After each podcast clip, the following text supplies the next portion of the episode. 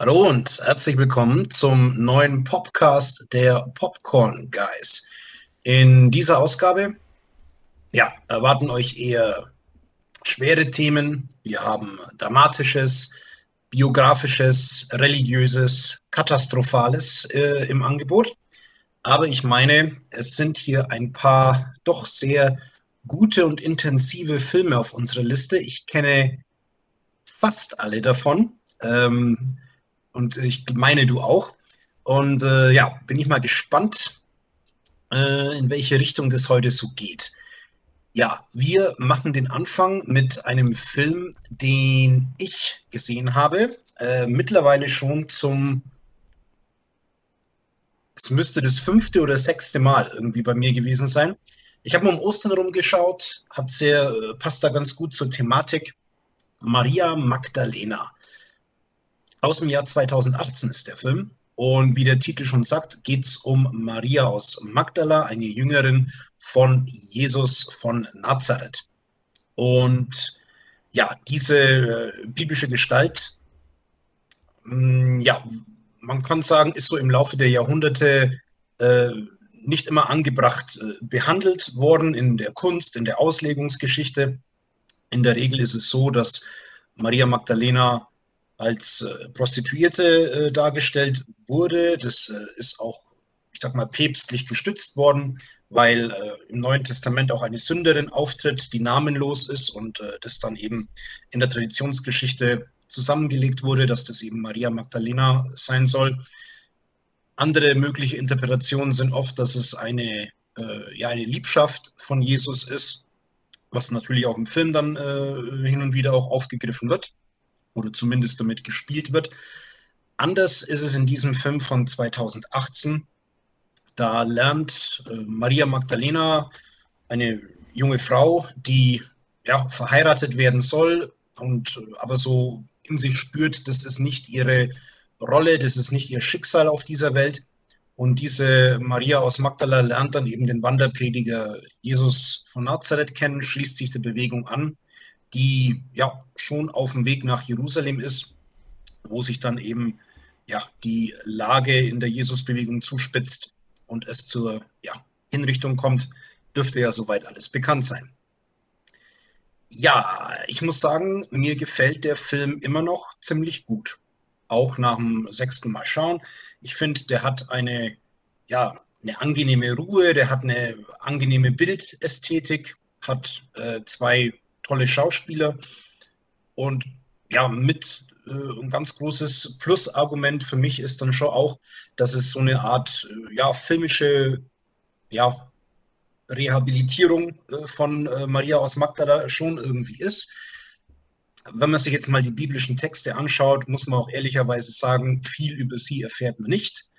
Ähm, sie ist am Kreuz dabei, sie ist am leeren Grab, ist natürlich sehr wichtig, aber so zwischendurch außer dass irgendwie sieben Dämonen aus ihr ausgetrieben wurden, weiß man eigentlich nicht viel über sie. Das heißt, der Film muss natürlich auch etwas dazu erfinden, da etwas drumherum konstruieren, damit es auch wirklich ein Film wird.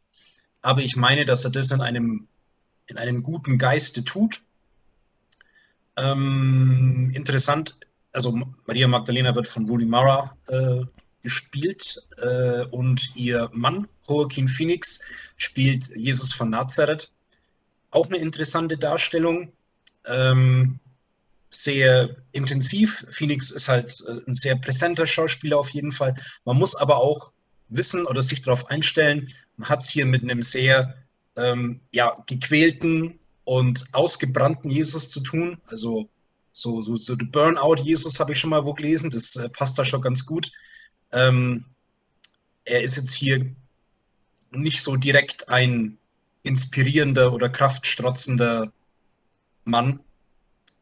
Ähm, aber ja, es ist dann doch irgendwie alles schon recht stimmig. Ich hätte mir, glaube ich, so am Anfang, wo es dann losgeht mit dem Film oder wo dann, wo sie bei der Bewegung dann eben dabei ist, mh, hm, hätte ich mir vielleicht ein bisschen mehr so Klarheit äh, gewünscht. Ich meine, es wird schon gesagt, wir sind auf dem Weg nach Jerusalem, aber irgendwie äh, reihen sich dann so am Anfang doch so die Szenen und Begebenheiten doch ein bisschen so aneinander und äh, hat dann schon irgendwie fast was, also so Episodenhaftes, ähm, ohne jetzt wirklich eine stringente Handlung äh, zu haben. Aber unterm Strich äh, finde ich es immer noch einen äh, recht guten und interessanten Film. Ja, äh, da stimme ich dir auf jeden Fall zu. Ähm, zu dem einen Punkt, ähm, eben dadurch, dass die, die Bibel jetzt nicht ganz so viel vorgibt, ich meine auch gelesen zu haben, dass man sich da teilweise auch auf apokryphe Evangelien berufen hat. Da bin ich jetzt persönlich allerdings überhaupt nicht firm und weiß jetzt nicht, mhm. was da jeweils äh, jetzt woher kommt. Aber grundsätzlich ja. muss ich sagen, ähm, hat man jetzt hier nicht versucht, irgendwie eine Skandalfigur aufzubauen oder eine ja, irgendwie, also das wurde ja auch äh, mit dem Erscheinen des Films oft ein wenig in den Zusammenhang gebracht, dass jetzt hier die Wahrheit quasi ans Licht kommt.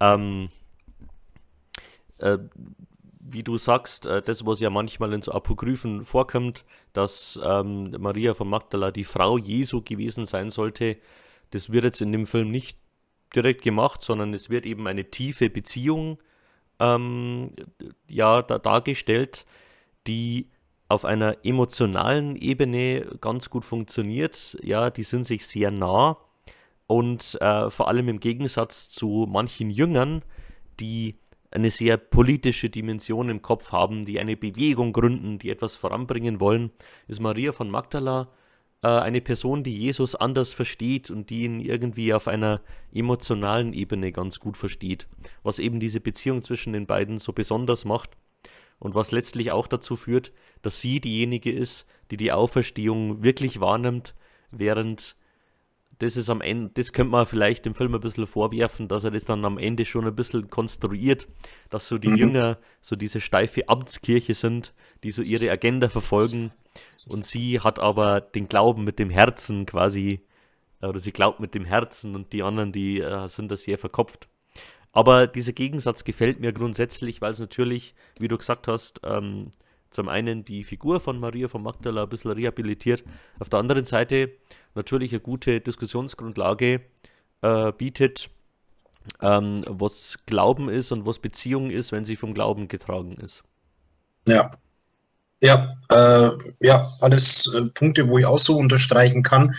Äh, du hast auch recht mit diesen äh, Apokryphen ich weiß nicht mehr genau, welches apokryphe Evangelium das ist, aber es gibt eins, wo es quasi so ein Streitgespräch oder Gespräch zwischen Maria Magdalena und Petrus gibt. Das ist dann eben auch das, was äh, am Ende vom Film mhm. durchschimmert. Ja, ich würde mal sagen, auch so kombiniert mit vielleicht einer feministischen Theologie oder ich sag mal auch mit aktuellerer Kirchenpolitik äh, dann eben auch. Ja, das Ende, ich glaube, ich hätte mir ich hätte das Ende mir ein bisschen anders gewünscht. Ich hätte mir, glaube ich, äh, ne, ein versöhnlicheres Ende zwischen Maria Magdalena und Petrus gewünscht. Ähm, die beiden haben auch äh, Szenen im Film, wo sie allein unterwegs sind. Ich finde, da hätten wir vielleicht irgendwie einen anderen Bogen schießen oder irgendwas erarbeiten, was Konstruktives irgendwie erarbeiten können. Äh, ja, das stimmt. Aber auf der anderen Seite, eine Diskussionsgrundlage ist er dann schon auch. Ja, Und grundsätzlich, ähm, jetzt sage ich mal vom, vom theologischen Punkt her abgesehen, ist es ja dann doch einfach ein, ein, eine interessante Bibelverfilmung. Ähm, du hast es ja schon angesprochen, äh, Jesus wird ja dann doch eher anders dargestellt. Ähm, eine Sache, die mir auf jeden Fall ganz eindrücklich hängen ist, das ist ja eins der wenigen Dinge, die wir aus der Bibel kennen, ähm, dass äh, Jesus Maria von Magdala von eben diesen Dämonen befreit hat. Und das ist ja auch etwas in der Theologie, dass man bis heute diskutieren kann, was heißt es eigentlich, besessen sein von Dämonen. Und ja. in dem Film, mh, hm, da ist diese Besessenheit eher etwas, das ihr von ihrer Familie auch mehr oder weniger, ich will nicht sagen angedichtet wird, aber ähm, sie ist quasi eine Person, die sich nicht diesen Normen äh, ergeben will, die da ein bisschen ausbrechen will. Und das sind so ihre persönlichen Dämonen, gegen die sie kämpft. Ähm, und davon befreit sie eben Jesus indem ja er ihr oder indem sie sich ihm anschließt.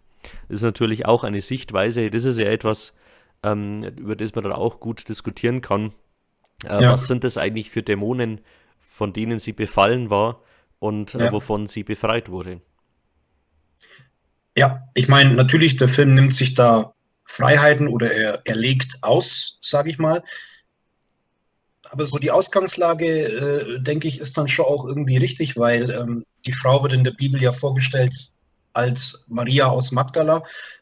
Bei allen oder fast allen anderen Frauen, die werden irgendwie definiert, indem ihr Mann genannt wird oder ihr Sohn genannt wird. Und es ist schon sehr auffällig, dass diese Frau nicht über einen Mann vorgestellt wird, was ja doch durchaus auch heißen kann, dass er entweder eine Witwe ist oder eben nicht verheiratet war.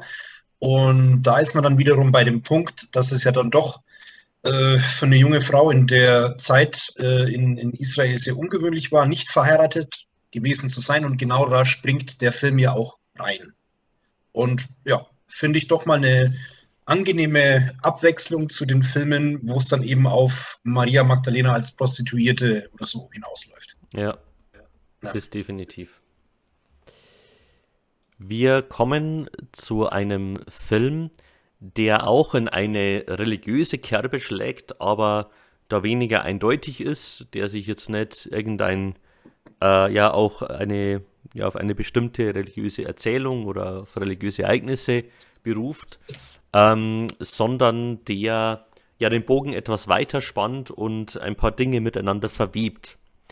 Darren Aronofsky hat im Jahr 2006 den Film The Fountain äh, gedreht ähm, und hat da ja zum einen ähm, die Frage nach Transzendenz, die Frage nach ewigem Leben, auch die Frage nach dem, wo kommen wir her, wo kommen wir hin, ähm, versucht in einen Film zu thematisieren, ohne jetzt irgendwo ja zu sagen, ich mache mich hier auf die Suche nach einer Antwort oder irgendwie zu sagen, ich habe hier am Ende ein, ja, auch irgendeine, irgendeine Art Antwort, sondern ähm, es geht darum, ja, sich grundsätzlich mit diesen Themen auseinanderzusetzen. Und das Ganze findet statt auf drei verschiedenen Ebenen. In der Gegenwart erleben wir Tommy, äh, dargestellt von Hugh Jackman, der Wissenschaftler ist und äh, der Versuche an äh, Affen äh, vor allem durchführt, ähm, die an Krebs erkrankt sind und er hat da verschiedene Versuche, um eben ähm, ja, sie zu heilen und äh, sucht da eben noch Möglichkeiten. Äh, er wird auch angetrieben, äh, grundsätzlich aus ganz persönlichen Gründen, denn seine Frau Izzy, dargestellt von Rachel Weisz, ist eben erkrankt und er hat eben diesen persönlichen Motor, dass er ähm, ja eben ein Heilmittel findet.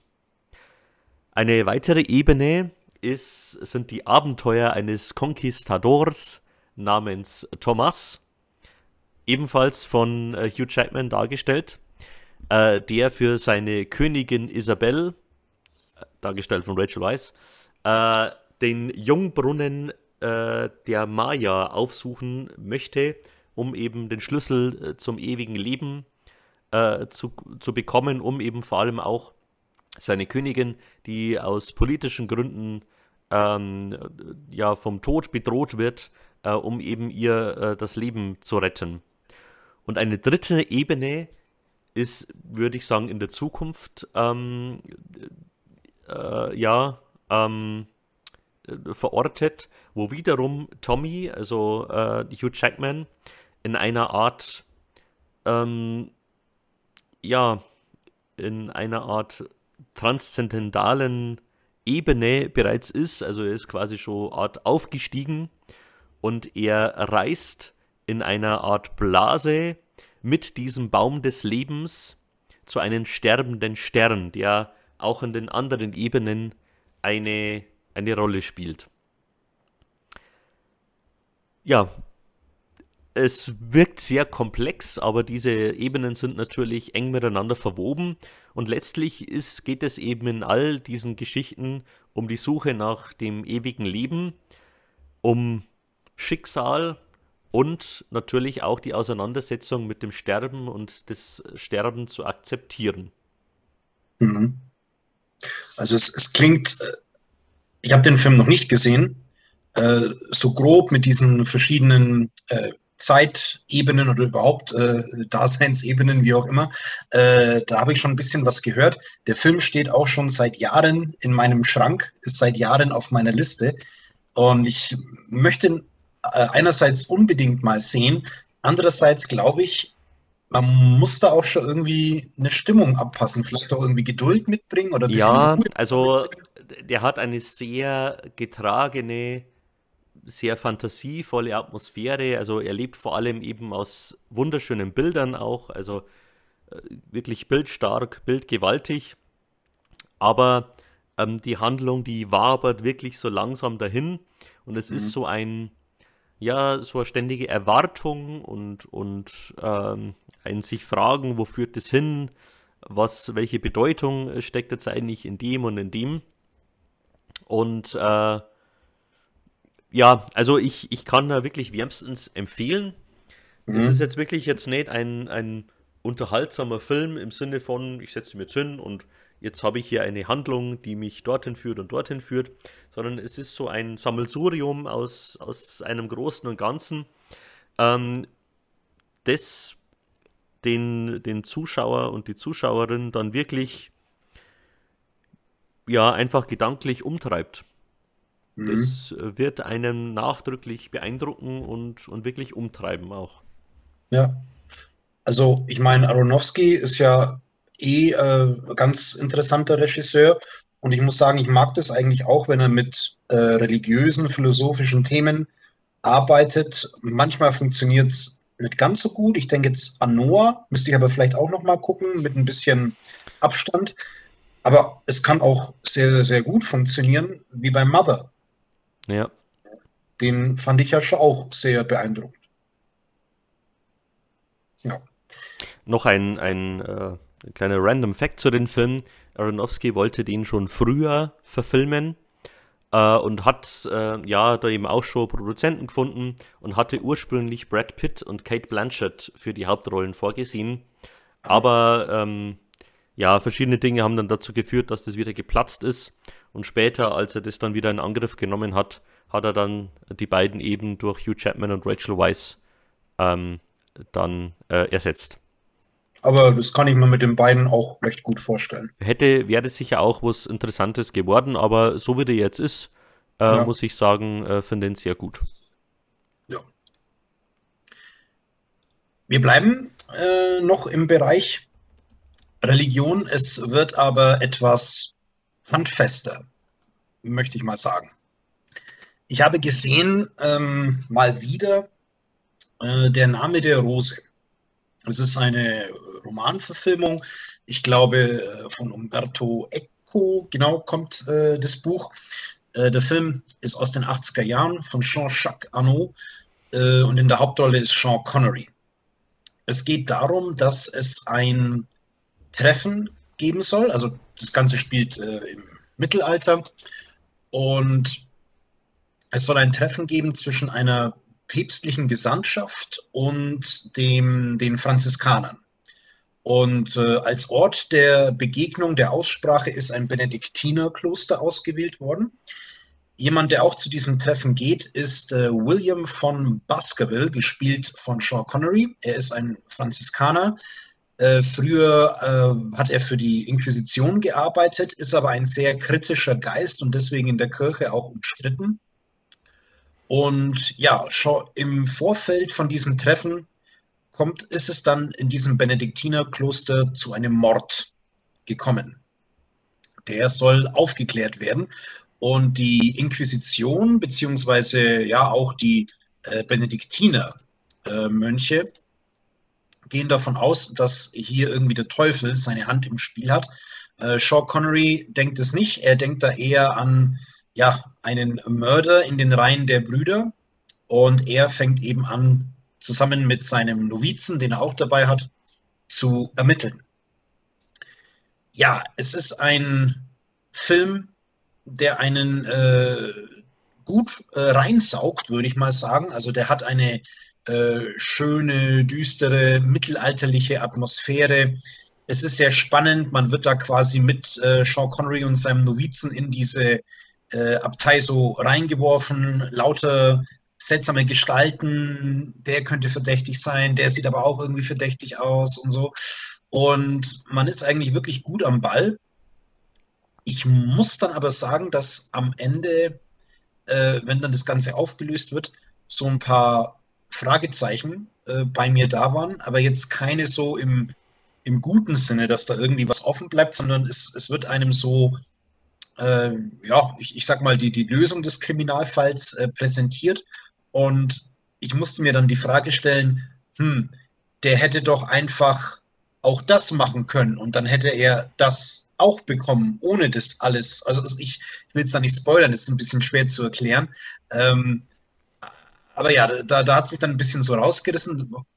War ein bisschen schade. Ich weiß nicht, ob das im Roman dann vielleicht etwas anders oder ausführlicher ist. Aber alles in allem äh, ein echt guter Film, ein spannender Film. Und ich schätze mal Sean Connery in einer seiner besten Rollen. Auf jeden Fall in einer seiner bekanntesten. Ähm, ich weiß, dass ich diesen Film mal im Fernsehen gesehen habe, als ich noch etwas jünger war. Ich bin mir nicht mehr ganz sicher, ob ich ihn auch ganz gesehen habe. Also ich müsste ihn auf jeden Fall mal auffrischen und mal neu schauen, weil er ja auch zu Recht ähm, ja sehr bekannt ist und, und äh, gerade für Sean Connery als so eins seiner großen Werke gilt. Ähm, aber ja, mir ist er nicht ganz so präsent. Ja, muss ich ehrlich also, zugeben.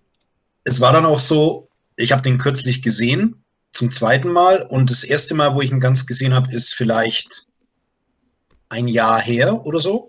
Und ich wusste auch wirklich nicht mehr, wie es ausgeht. Was dann ja entweder gegen mein Gedächtnis spricht oder äh, ja gegen das Ende spricht, wo dann der ganz große Wow-Effekt irgendwie ausbleibt. Mhm. Ich meine, das muss ja auch nicht jeder Film haben. Ähm, ist, äh, also für mich ist ja das oft so ein Indikator, was weiß ich von einem Film noch. Ähm, wenn da was hängen bleibt, spricht es ja oft sehr für den Film. Aber äh, es muss ja auch nicht bei jedem Film so sein und deswegen muss ein Film auch nicht große Schwächen haben, äh, nur weil nicht so viel ähm, da auch äh, präsent blieb. Aber grundsätzlich, ähm, ja, ist es natürlich äh, schade, wenn ein Film nicht so diesen Eindruck hinterlässt, dass er dann ganz präsent bleibt. Ich werde mir mein, mein eigenes Urteil dann noch bilden. Ja. Ja, es bleibt religiös. Es bleibt äh, in, innerhalb von Klostermauern, zumindest am Anfang, mit dem nächsten Film, der da heißt Vaya con Dios und führe uns nicht in Versuchung, ist der weitere Titel. Genau.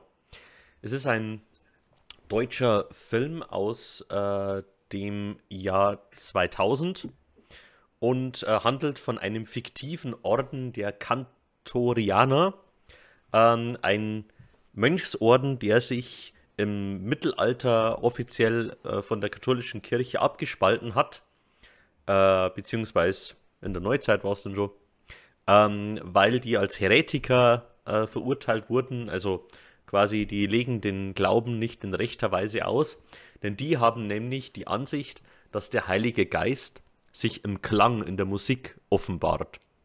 Und deswegen singen die auch ganz viel, also all ihre Gebete werden gesungen. Es ist ein Kloster, das schon äh, recht alt ist, äh, ziemlich baufällig ist, nur noch vier Mönche leben dort. Ähm, und äh, ja, Sie wissen, es gibt noch ein anderes Kloster in Italien, auch Cantorianer.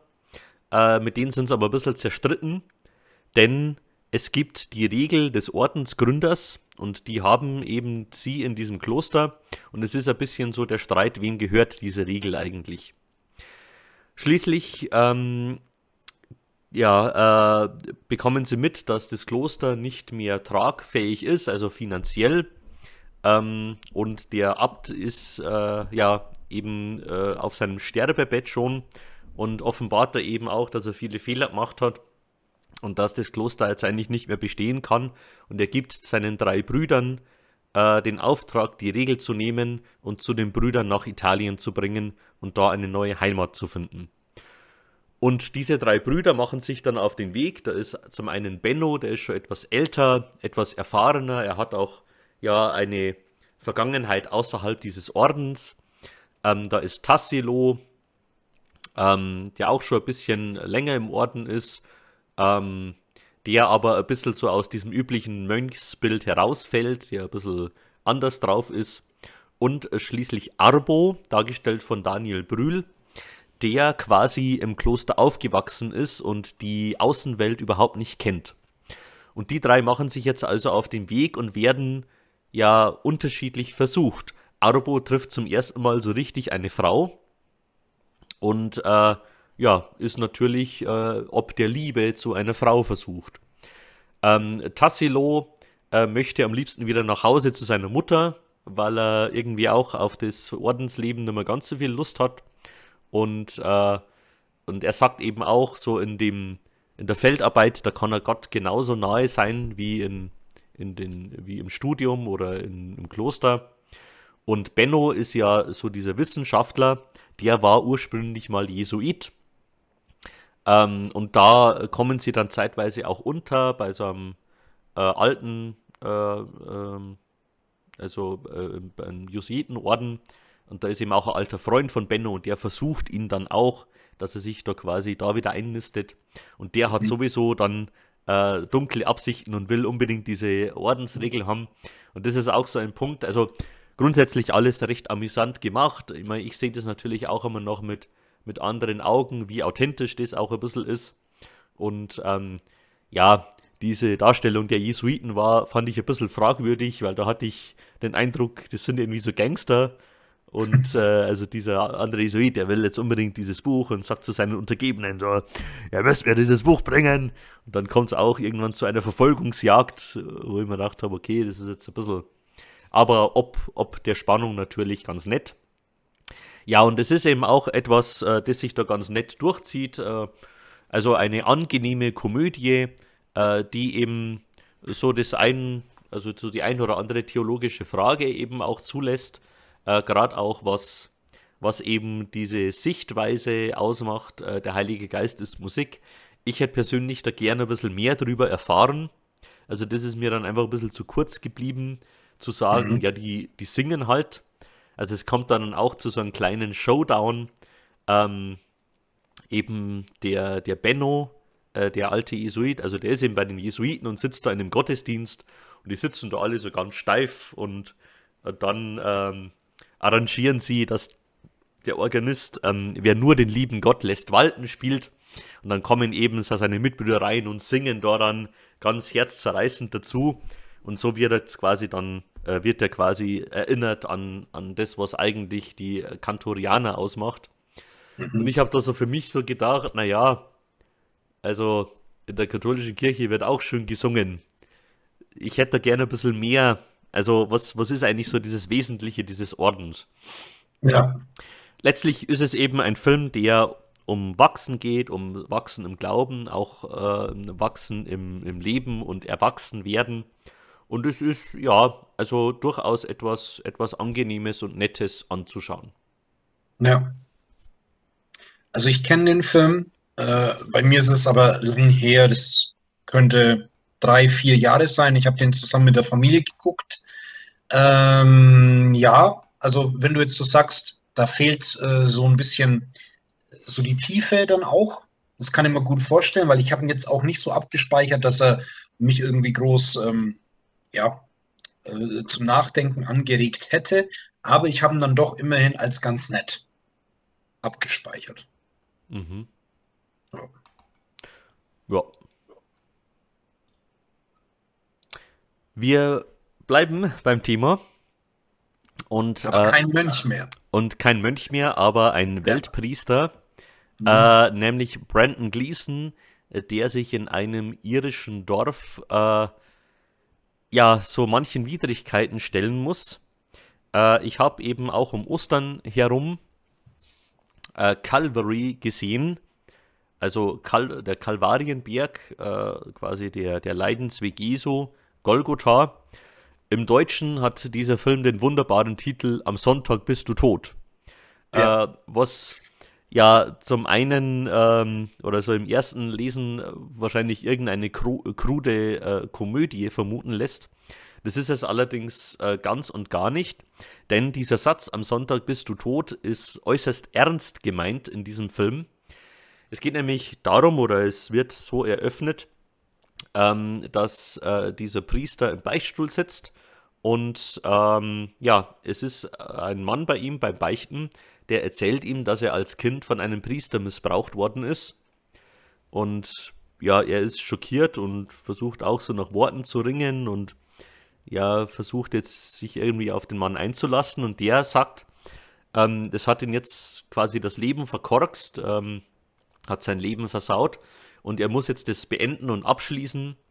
Und er hat beschlossen, einen Priester zu töten. Als Racheakt praktisch. Weil mhm. aber der Priester, der das tatsächlich war, äh, nicht mehr am Leben ist, sagt er, ich werde dich dafür umbringen. Ähm, du hast jetzt eine Woche Zeit, deine Angelegenheiten zu regeln. Am Sonntag bist du tot. Mhm. Und so beginnt dann dieser Film und ähm, ja, unser Priester ist zum einen versucht, ja, eben diese Sache zu klären. Also er sucht dann auch das Gespräch mit seinem Bischof, er fragt ihn um Rat, was soll er jetzt machen in dieser Sache.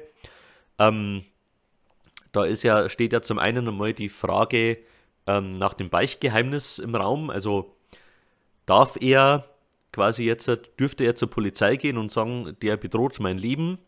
Oder würde er das Beichtgeheimnis verletzen?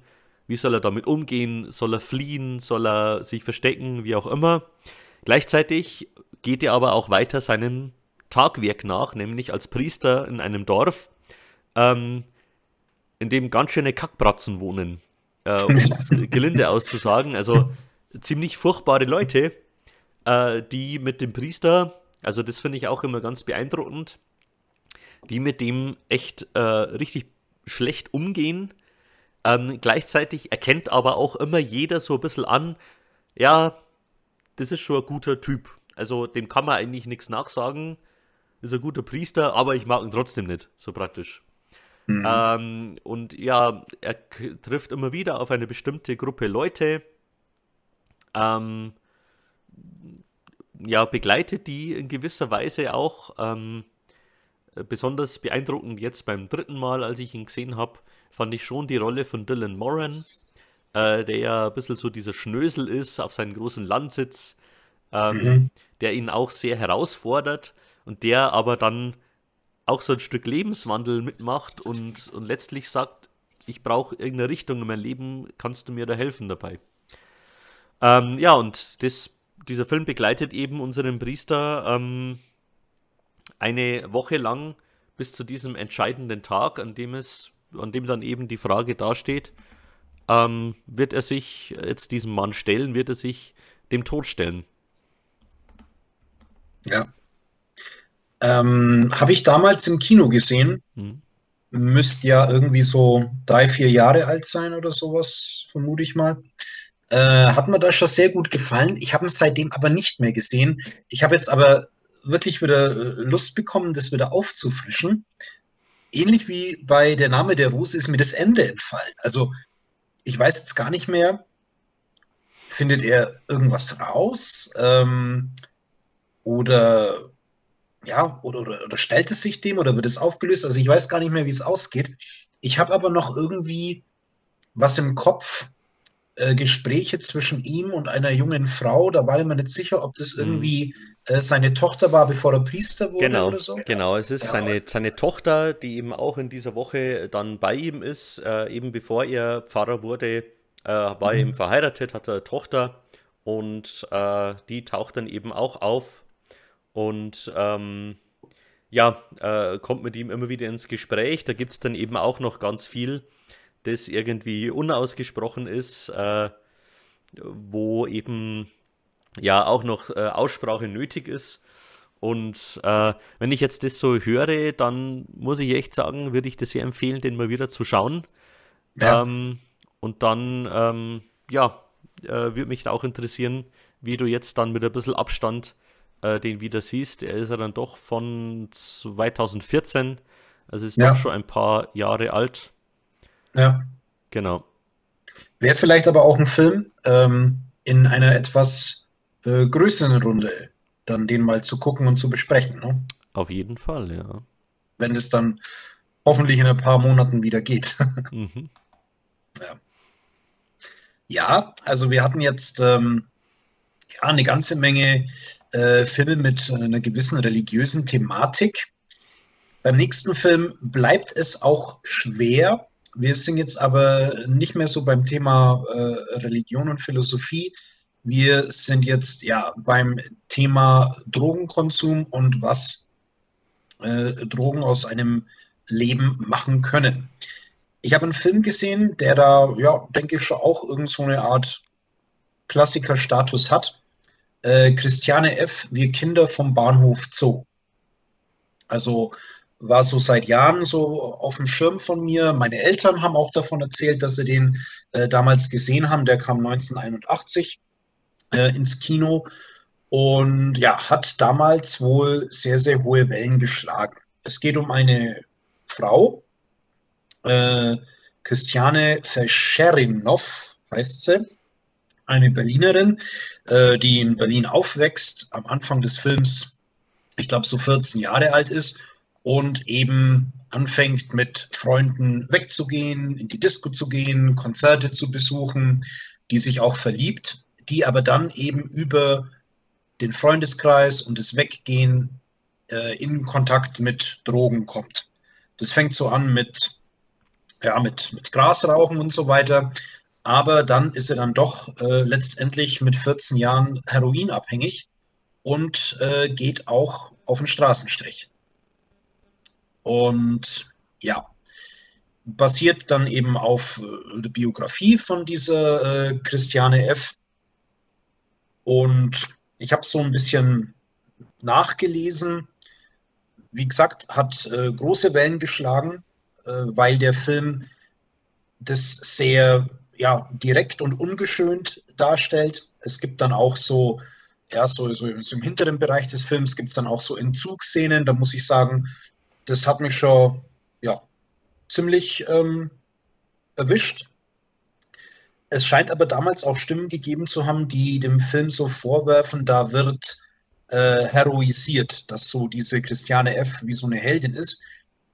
Muss ich aber jetzt so beim nach dem Gucken sagen, da habe ich jetzt irgendwie überhaupt nicht den Eindruck. Äh, das ist für mich schon einen, ein sehr armer und bemitleidenswerter Mensch. Und für mich ist der, dieser Film halt einfach so eine, ja, so, so eine Reise in die Finsternis, äh, kann man sagen. Es wird eigentlich immer schlimmer.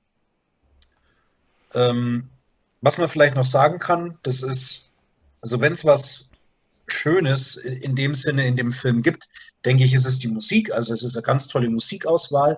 Und äh, David Bowie hat aus welchem Grund auch immer ähm, diesen Film auch unterstützt und mitproduziert. Und er hat auch seinen Auftritt, weil eben die echte äh, Christiane F. bei einem Bowie-Konzert in Berlin äh, damals war. Und dieses Konzert wird nachgestellt und äh, Bowie äh, tritt dann eben auch als David Bowie auf. Ja. Cool. Ja. Ähm, ich kenne den Film leider nicht, aber mir ist eben auch äh, natürlich vom Namen her bekannt und mir ist bekannt, dass es ein wichtiger und, und äh, ja, viel geschauter Film ist. Ähm, ich habe kurz überlegt, ob ich mich der Thematik annähere. Es ist ja vor kurzem eine neue Serie erschienen, die allerdings äh, sehr kritisiert worden ist und, und äh, gar nicht gut weggekommen ist. Darum habe ich da wieder Abstand genommen und werde mich Ja. dann stattdessen auch diesem Film dann eher widmen. Ja, also das kann ich da auf jeden Fall empfehlen. Was ich von dieser neuen Serie so mitbekommen habe, also soll wohl nicht so gut sein. Ich habe auch gehört, dass, also dass man da eher den Eindruck hat, ah, das sind ja irgendwie ganz, ganz, ganz cool so, äh, wie die Jugendlichen da so leben. Ähm, kann ich jetzt nicht viel dazu sagen. Ich habe die Serie nicht gesehen, aber was den Film angeht, das äh, ja, kann man auf jeden Fall mal machen. Ja.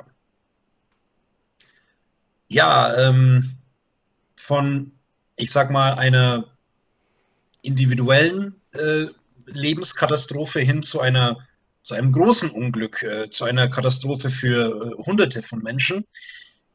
Es war äh, vor ein paar Tagen, also zum Zeitpunkt der Aufnahme hier, hat sich äh, der Untergang der Titanic gejährt. Es ist ja in der Nacht von 14. auf 15. April geschehen und das war dann für mich so der Anlass, da wieder mal ein bisschen was zu gucken. Ähm, das Schiffsunglück ist ja 1912 passiert und ich habe äh, äh, ein bisschen so aufgefrischt äh, meine Literatur, die ich äh, daheim habe zur Titanic. Und die allererste Titanic-Verfilmung, die es jemals gab, erschien einen Monat nach dem Untergang. Und ja, dieser Film ist nicht mehr erhältlich, das ist verloren gegangen. Der kam halt äh, im Mai äh, 1912 raus. Und es wird noch kurioser, die Hauptdarstellerin von diesem Film war eine überlebende Schauspielerin von der echten Titanic. Wow. Ja.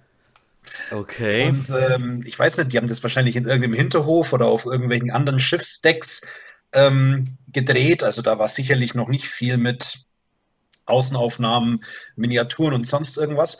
Aber ich denke, man sieht daran schon ganz gut, dass 1912 schon nach dem Untergang so dieser äh, also die mediale Präsenz von der Titanic einfach so groß war, dass einen Monat später eben der erste Film kam, äh, zu einer Zeit, wo ähm, ja, der Film überhaupt in den Kinderschuhen steckte.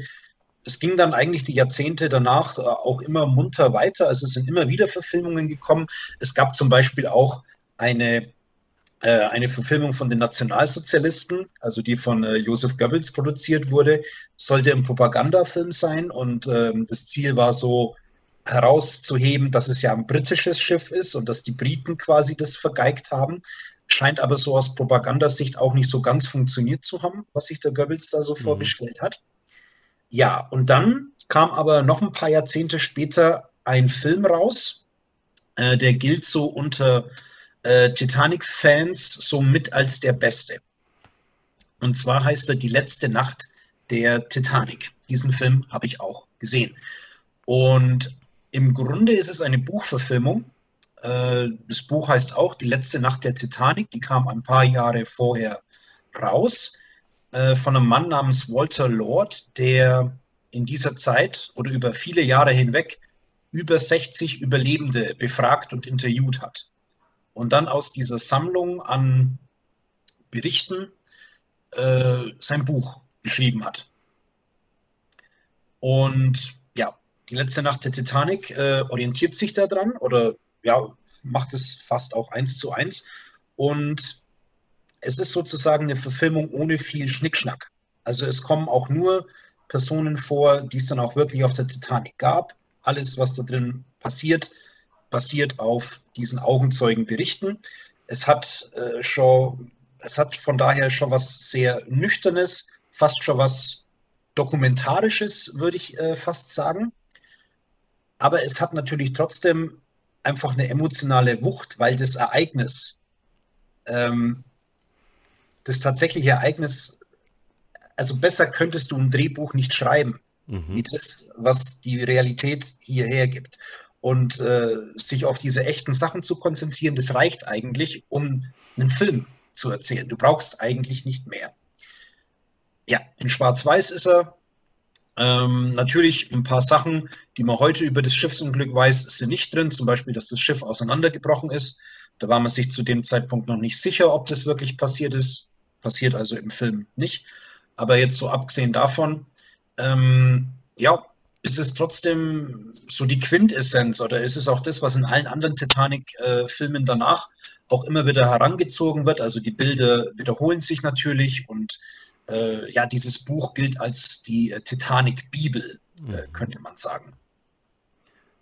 Und zum Vergleich habe ich dann natürlich noch den bekanntesten äh, Titanic-Film äh, noch angeguckt von James Cameron. Ich meine, dass der 1997 oder 96 äh, rauskam.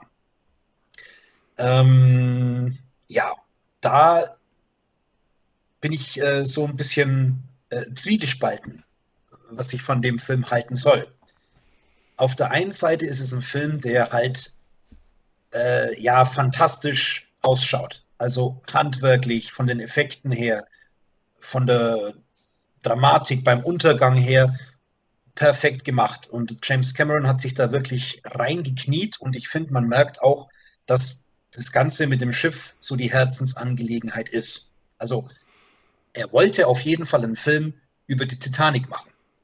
Aber weil der James Cameron vermutlich auch ein sehr cleverer Typ ist, äh, kam er irgendwann an den Punkt, wo es hieß, ja, allein das Schiffsunglück, da kann ich nicht irgendwie Milliarden Leute ins Kino locken.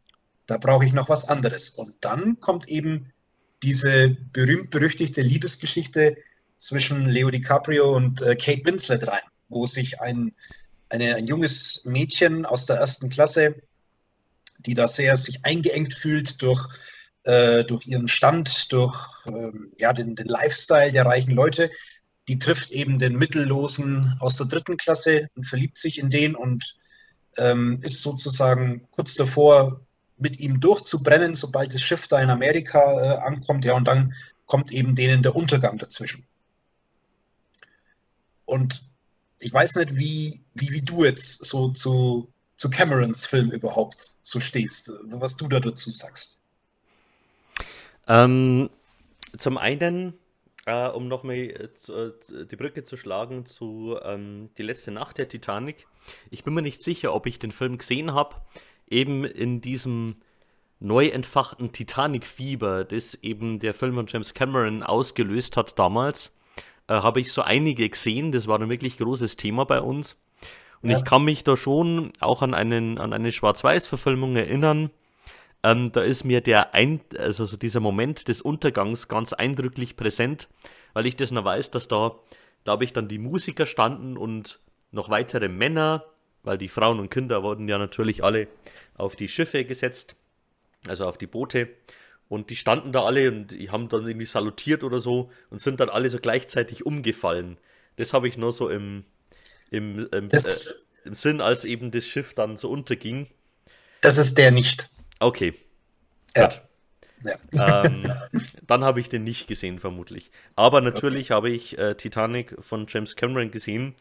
Und ich muss jetzt tatsächlich sagen, das kann jetzt schon gut 20 Jahre her sein, dass ich den Film gesehen habe. Also tatsächlich ja. habe ich ihn seitdem nicht mehr gesehen. Habe aber gewisse Bilder immer noch so im Kopf, wahrscheinlich, weil man es ja auch an der einen oder anderen Stelle mal irgendwo dann mal wieder sieht. Ähm, aber so als Ganzes habe ich den nicht gesehen und ich kann mich auch erinnern, dass mich diese, diese Liebesgeschichte da eher gestört hat, ähm, weil für mich ging es halt wirklich um die Titanic, um das Schiffsunglück. Ich wollte da ja. was erfahren und das war dann für mich so ein, so ein aufgedrücktes Beiwerk, das mich eigentlich nicht interessiert hat. Auch wenn es natürlich rückblickend sehr gut ist, dass es da ist, weil es den äh, ja einen der bekanntesten Schauspieler der Welt heute hervorgebracht hat und groß gemacht hat. Also darf ja. man natürlich insofern auch dankbar sein, dass es den Film gibt, aber ähm, ist jetzt für mich kein Grund, den Film anzuschauen.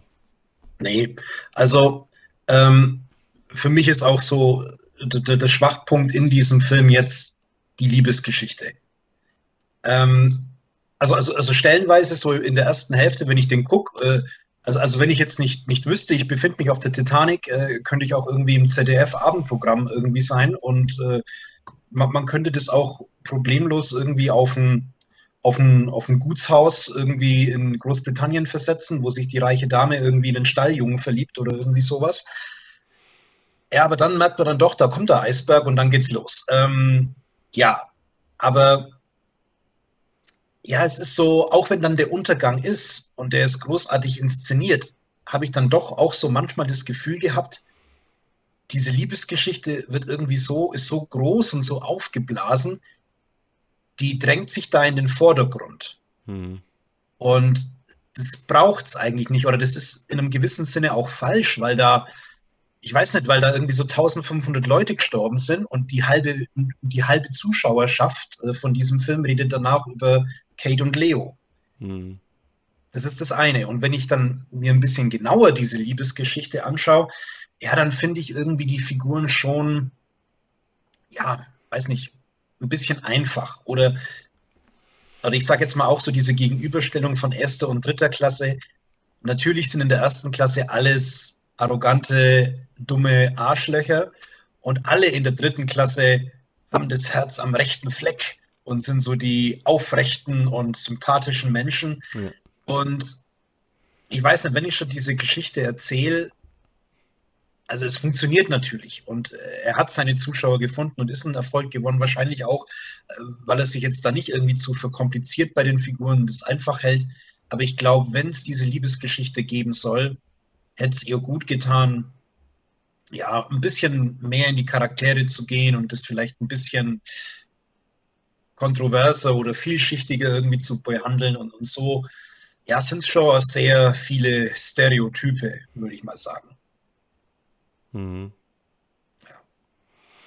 Aber gut, ähm, ich glaube nicht, dass der James Cameron äh, am Anfang gesagt hat, ich will eine Liebesgeschichte machen und dann kam die Titanic. Der will, der will die Titanic machen und der will seine Action machen und es ist äh, tolle Action in diesem ja, Film in dem ja. Sinne. Und er ist aber halt clever und er weiß, ähm, wenn ich da eine Liebesgeschichte mit dabei habe, dann mhm. wird es ein großer Renner. Und das ist es ja auch geworden. Also, das muss man ja auf jeden Fall auch James Cameron zugute halten. Er hat sich ja wirklich sehr damit auseinandergesetzt. Ich glaube mich zu erinnern, dass er auch mit U-Booten ähm, ja. dann tatsächlich auch da bei der Titanic war und das auch mit untersucht hat und auch so diese Forschung nochmal ein bisschen neu aufgerollt hat. Also da ist dem Film ja dann doch auch etwas zu verdanken. Ja, auch im Nachhinein. Ähm, das Thema hat ihn auch nicht ganz losgelassen. Ich glaube, da kamen noch Dokus und mhm. äh, der hat immer da noch äh, weiter rumgewerkelt. Es ist mittlerweile auch so, dass man davon ausgeht, dass der Untergang auch ein bisschen anders aussah wie im Cameron-Film. Also im Cameron-Film ist es ja dann wirklich so, dass, dass das Heck sehr steil nach oben ragt. Dann bricht es gut sichtbar für eigentlich alle, die da drumherum sind und dann wird das Heck nochmal hochgezogen und ist kerzengerade im Wasser. Mhm. Ich habe jetzt eine neuere Simulation gesehen, wo ähm, das Schiff nicht ganz so hoch wird und die Bruchstelle auch wirklich ganz nah am Wasser ist. Das wird es dann auch erklären, warum jahrelang diskutiert worden ist, ist es denn gebrochen, ist es nicht mhm. gebrochen. Ja? Und dass dann das Heck relativ schnell, also innerhalb, weiß nicht, von ein, zwei Minuten nachgezogen wird und weg ist. Mhm. Und ja, aber das sind halt so Forschungsdinge, die ändern sich. Scheint er aber auch wirklich Bock drauf zu haben, James Cameron. Ja. Ja. Also eine Sache, eine Szene, die ich ganz stark mit, ähm, mit Titanic verbinde, ist aus Bruce Allmächtig.